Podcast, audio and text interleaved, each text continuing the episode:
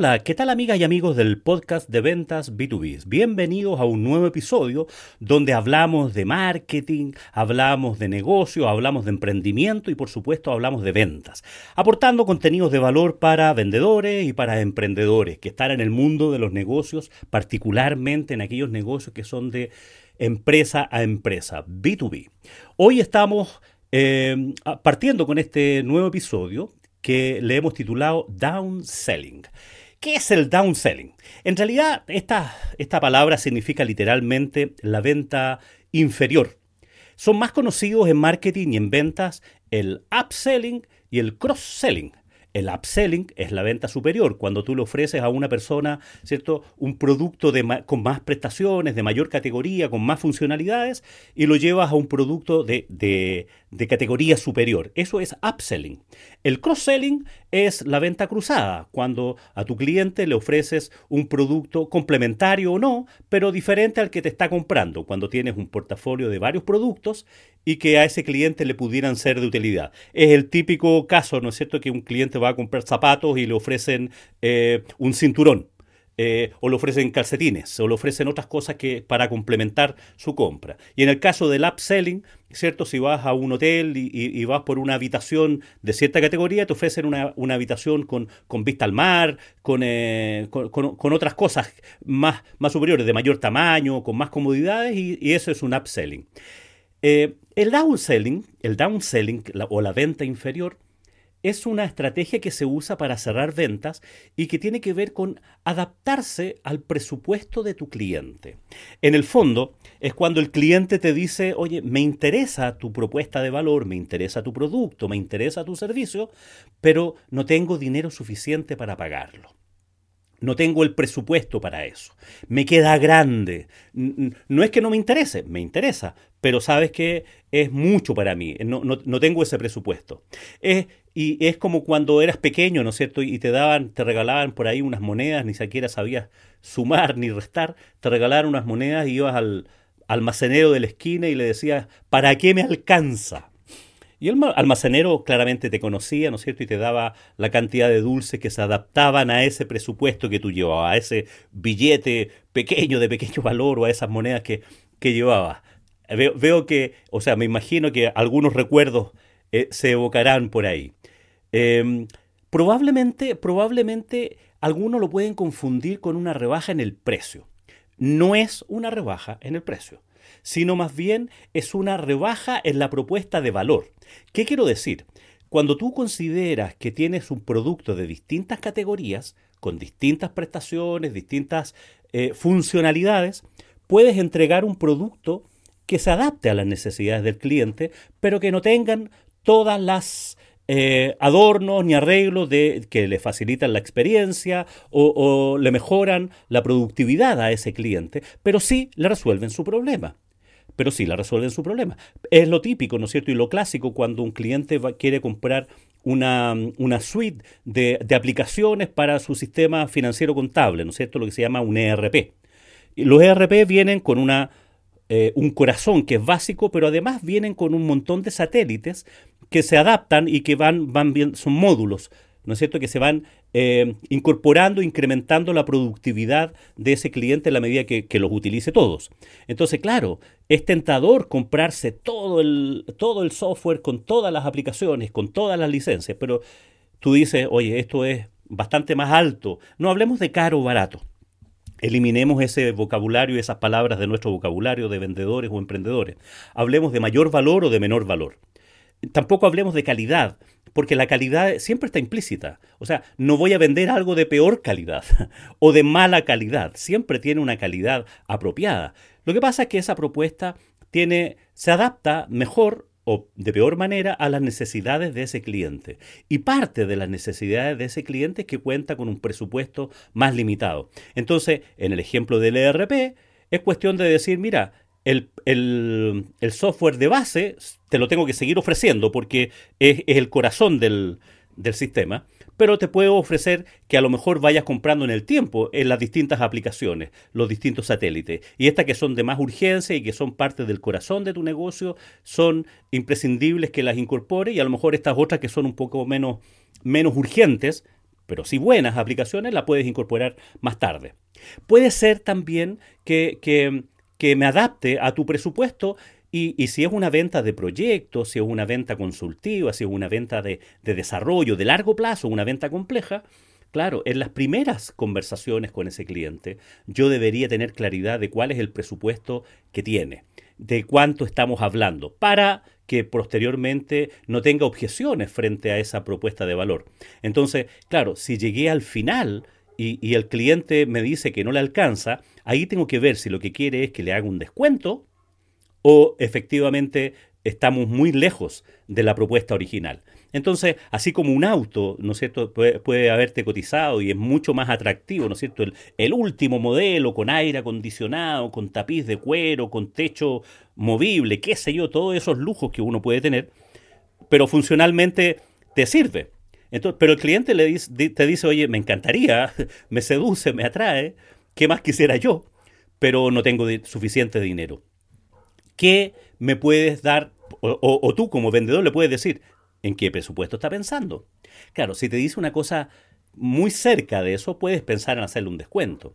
Pero si te dice una cosa que está relativamente lejos, le ofreces un auto con a lo mejor el mismo modelo o un modelo más anticuado, a lo mejor sin aire acondicionado, a lo mejor sin tapiz de cuero. A, eso me refiero con, con, con sacarle a la propuesta de valor aquellos elementos que son más bien complementarios, que, que mejoran la propuesta de valor, mejoran la experiencia, pero no atacan en la categoría funcional. O sea, no le voy a sacar un auto a ese auto último modelo, perdón, no le voy a sacar una rueda, no le voy a sacar el motor, sino que le ofrezco otra categoría, le ofrezco otro modelo o, puede ser eh, el mismo modelo pero con menos prestaciones. Se, se va entendiendo. Entonces, yo puedo hacer downselling en la medida que vea que mi propuesta de valor realmente le funciona a ese cliente y le funciona también en una categoría más básica. Por ejemplo, si te piden, oye, necesito un sitio web, necesito desarrollar un sitio web. Como buen vendedor, tú le vas a preguntar en qué estás pensando. ¿Qué necesitas? ¿De qué se trata tu negocio? ¿Qué quieres que haga? le, vas a pedir alguna referencia? ¿Cómo cuál te gustaría que fuera? Eh, ¿Qué te gustaría que tuviera? Eh, ¿Quieres que además te, dé el hosting? ¿Que, además te, te, asesore con la imagen de marca? Eh, ¿Tienes marca? O sea, le puedes hacer una propuesta de valor bastante amplia, de acuerdo a lo que tú estés ofreciendo, obviamente, de cuál sea tu, tu especialidad. Entonces el cliente, en esa primera etapa, el cliente tú tienes que hacer la venta consultiva e indagar respecto de cuáles son sus necesidades, qué es lo que anda buscando, qué es lo que necesita, para qué le sirve, cuál es su dolor, ¿cierto? Como nos hemos acostumbrado a hablar en este, en este lenguaje de comercial. Entonces, a partir de lo que el cliente necesita, tú tienes que ser capaz de desarrollar una propuesta y decir, mira, este es un software a la medida, necesito incorporarle tales cosas que no, están programadas, sino que hay que programarlas especialmente para este cliente porque tiene, no sé, una cantidad de productos o una cantidad de servicios que quiere que, que no están predefinidos, no están en una maqueta, no están en una plantilla. Y, ese, y eso le va a salir una, un, número bastante superior a lo que él estaba pensando. Por ejemplo, en este, en este mundo de desarrollo de sitios web, uno se puede encontrar con miles de ofertas a precios muy bajos. Y uno puede mirar cuando no eres un usuario experimentado, te puedes dar cuenta de un montón de cosas que te ofrecen y tú no sabes y dices, oye, ¿por qué tan barato? Y, ahí sospechas, ¿no es cierto?, de que sea un servicio malo o, o, no te entregue la garantía suficiente, o que sea simplemente una plantilla y tú no quieres una plantilla, tú quieres algo diferenciador. En fin, tú te puedes encontrar con una dispersión de precios enorme. Entonces, tú puedes en algún momento adaptar tu propuesta de valor a esas necesidades del cliente. Y a lo mejor el cliente está pensando en un valor bastante menor al que tú le estás pidiendo, por eso que él te dijo que quería. Pero no hablaron de precio.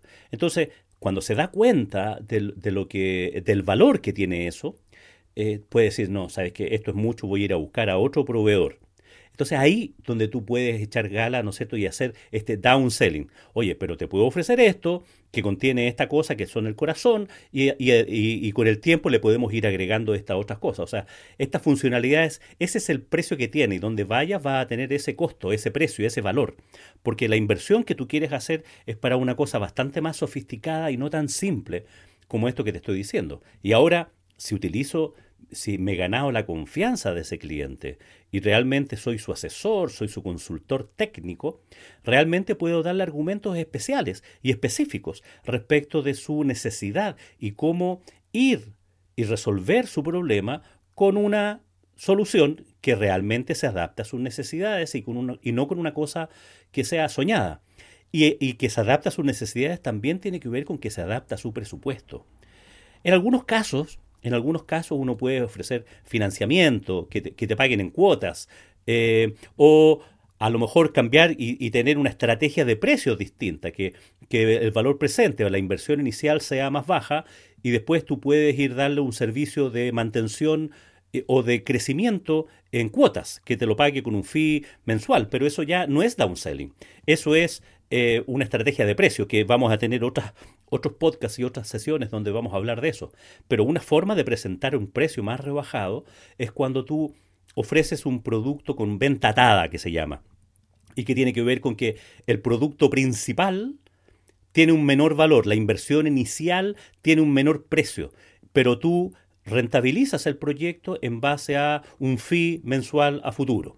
Eso, no es downselling, es una forma de cobrar distinto. Lo que te estoy hablando yo de downselling es vender un producto adaptado al presupuesto del cliente y es más bajo de lo que él estaba cotizando.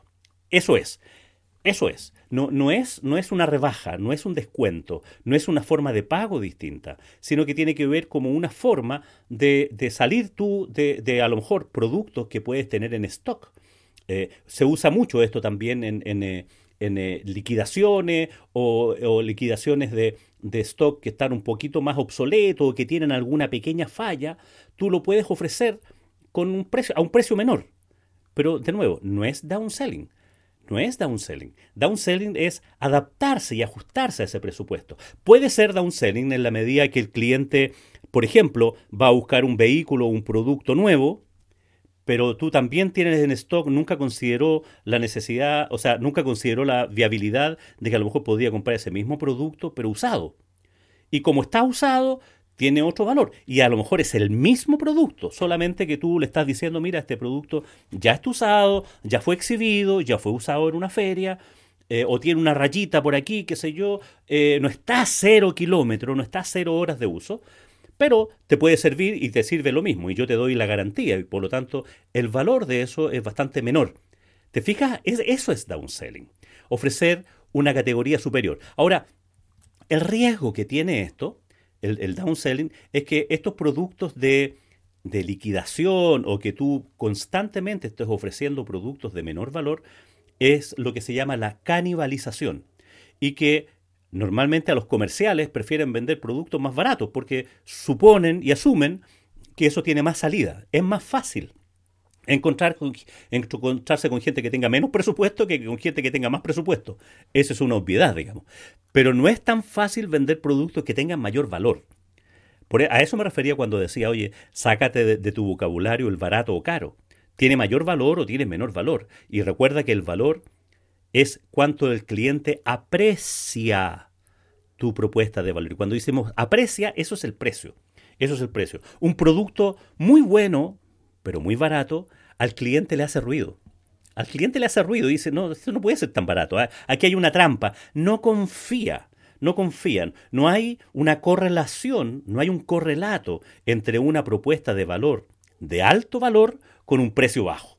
No cuadra, no cuadra no cuadra. Entonces, en, un mercado donde es asimétrico respecto de la información que tienen los clientes, respecto a la que tienen los proveedores, tenemos distinta información, puede ser una, un juego complejo. complejo. Yo, yo he visto empresas que han intentado eh, eh, potenciar su marca en mercados de alto precio, en mercados más sofisticados, y lo hacen con un bajo precio y no venden, porque los clientes dicen, no, esto no puede ser, debe ser de mala calidad, por eso es tan barato. Entonces, no eches a perder tu marca, cobra lo que corresponde cobrar, cobra lo que corresponde cobrar y ten a mano esta posibilidad del downselling. Y el downselling hay productos que se puede, hay otros que no se puede. ¿No es cierto? Si te piden una consultoría y que tiene determinado tiempo, determinadas horas, eh, tú no puedes hacer una rebaja así como así, digamos. Te voy a hacer media consultoría. No se puede estar medio embarazado. O medio embarazada, en realidad. Eh, pero sí puedes dar a lo mejor menos horas, con menos, menos módulos eh, o, o, más especificidad sobre algún tiempo o que no contemple ciertos elementos que tú consideras que pudieran ser un poco accesorios de la consultoría.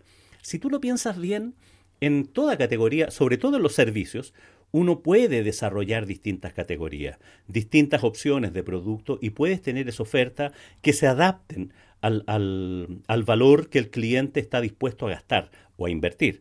Entonces, hay, lo que no aconsejo, sí, es, es que se pregunte de partida. O sea, eh, está bien en el inicio, en la conversación, cuando uno ya está ha establecido un cierto grado de confianza, pero no me parece prudente, por lo menos, es preguntarle al cliente a los dos minutos que estás conversando cuánto quiere gastar o de qué, presupuesto tiene. Hay personas que lo hacen y les funciona bien. ¿ah? Yo, yo siento que hay que ser un poquitito más respetuoso o te puedes perder una oportunidad, porque a veces los clientes no saben de qué se trata. En, una tienda de vinos, por ejemplo, un, un, vendedor que era bastante buen vendedor, o vendía mucho en realidad, no sé si era buen vendedor o no, lo primero que le preguntaba a los clientes cuando entraba, ¿cuánto quiere gastar? Y el cliente le decía, la cantidad de, dinero que quería gastar. Porque él no se metía en el tema si lo quería para un regalo, si quería para una ocasión especial, si quería un vino para los fines de semana, si lo quería para... No se metía en eso. Entonces decía, yo voy directo y aquí tengo los vinos clasificados por precio y si el cliente me dice quiero gastar tanto, lo llevo a ese espacio donde están más o menos esos vinos y no se complicaba la vida. Claro, probablemente te vas a perder la oportunidad de entender realmente cuál es la necesidad del cliente porque quedaste solamente con el presupuesto que estaba dispuesto a gastar. Entonces, no hubo una asesoría, sino que fue un tomador de pedido. Pero bueno, eso pueden ser otros temas, pero o, fue, o pueden ser otros vértices de, de este downselling. Downselling entonces es vender productos de una categoría inferior a la que originalmente estabas conversando y habían estado sobre el tapete con el cliente. En general, y, esta, y, con esto termino, en general, y esta es una pregunta que surge a menudo, es bueno que partir ofreciéndole siempre a los clientes el que tiene la mayor cantidad de prestaciones. Y después puedes ir rebajando, porque no te metas en el bolsillo del cliente. Piensa realmente la solución que tienes en tu stock de servicios o de productos que realmente le resuelven el problema al cliente de la mejor manera. De la mejor manera. Y si ese es el producto más caro que tiene, bueno, ese será el producto de mayor valor que le vas a ofrecer. Y si se adapta mejor a la necesidad del cliente, mejor de mejor. Y el cliente te puede decir que sí, eso es lo que necesita y eso está dispuesto a pagar. En otros casos, si, si te da que no quiere un descuento, sino que realmente le quedó lejos, o sea, estamos hablando de productos que él pensaba gastar 100 y el producto cuesta 200, bueno, adapta un producto que se adapte a los 100 a lo que él estaba dispuesto a gastar, o a lo mejor 120, o a lo mejor 90. No, tiene por qué ser tan preciso, pero puedes hacer eso, tienes esa posibilidad. Y si no tienes esa posibilidad, bueno, que vaya a cotizar a otro lado. No, no, tienes el producto, no tienes el servicio y sencillamente no, no estás en condiciones de vender un producto premium con, con descuentos. No, no tiene sentido. No, no, no vale la pena. No, no, no hagas ese esfuerzo. La estrategia del downselling sirve para adaptarse al cliente y sirve también para adaptar a tu propuesta de valor aquellos productos que a lo mejor tienen menos salida y que por estar un poquitito más usado, por estar un poquitito, eh, bueno, ya te puse los ejemplos, pero o que tienes algún sobrestock, a lo mejor puedes darle una, un espacio de salida, que no sea la tónica porque si no vas a canibalizar tus otros productos. Los clientes van a ir a comprar el mismo producto pero más barato. No tiene sentido, no tiene sentido. Y vas a dejar de vender los que tienes en, el, en el top, top de línea. Bien, con esto estamos llegando al final de nuestro episodio 113 y siendo 3, viernes 3 de junio del 2022, con Santiago muy frío y a punto de llover, me despido agradeciéndote que hayas llegado hasta aquí y como siempre esperando que tengas un muy buen día y por supuesto que tengas muy buenas ventas.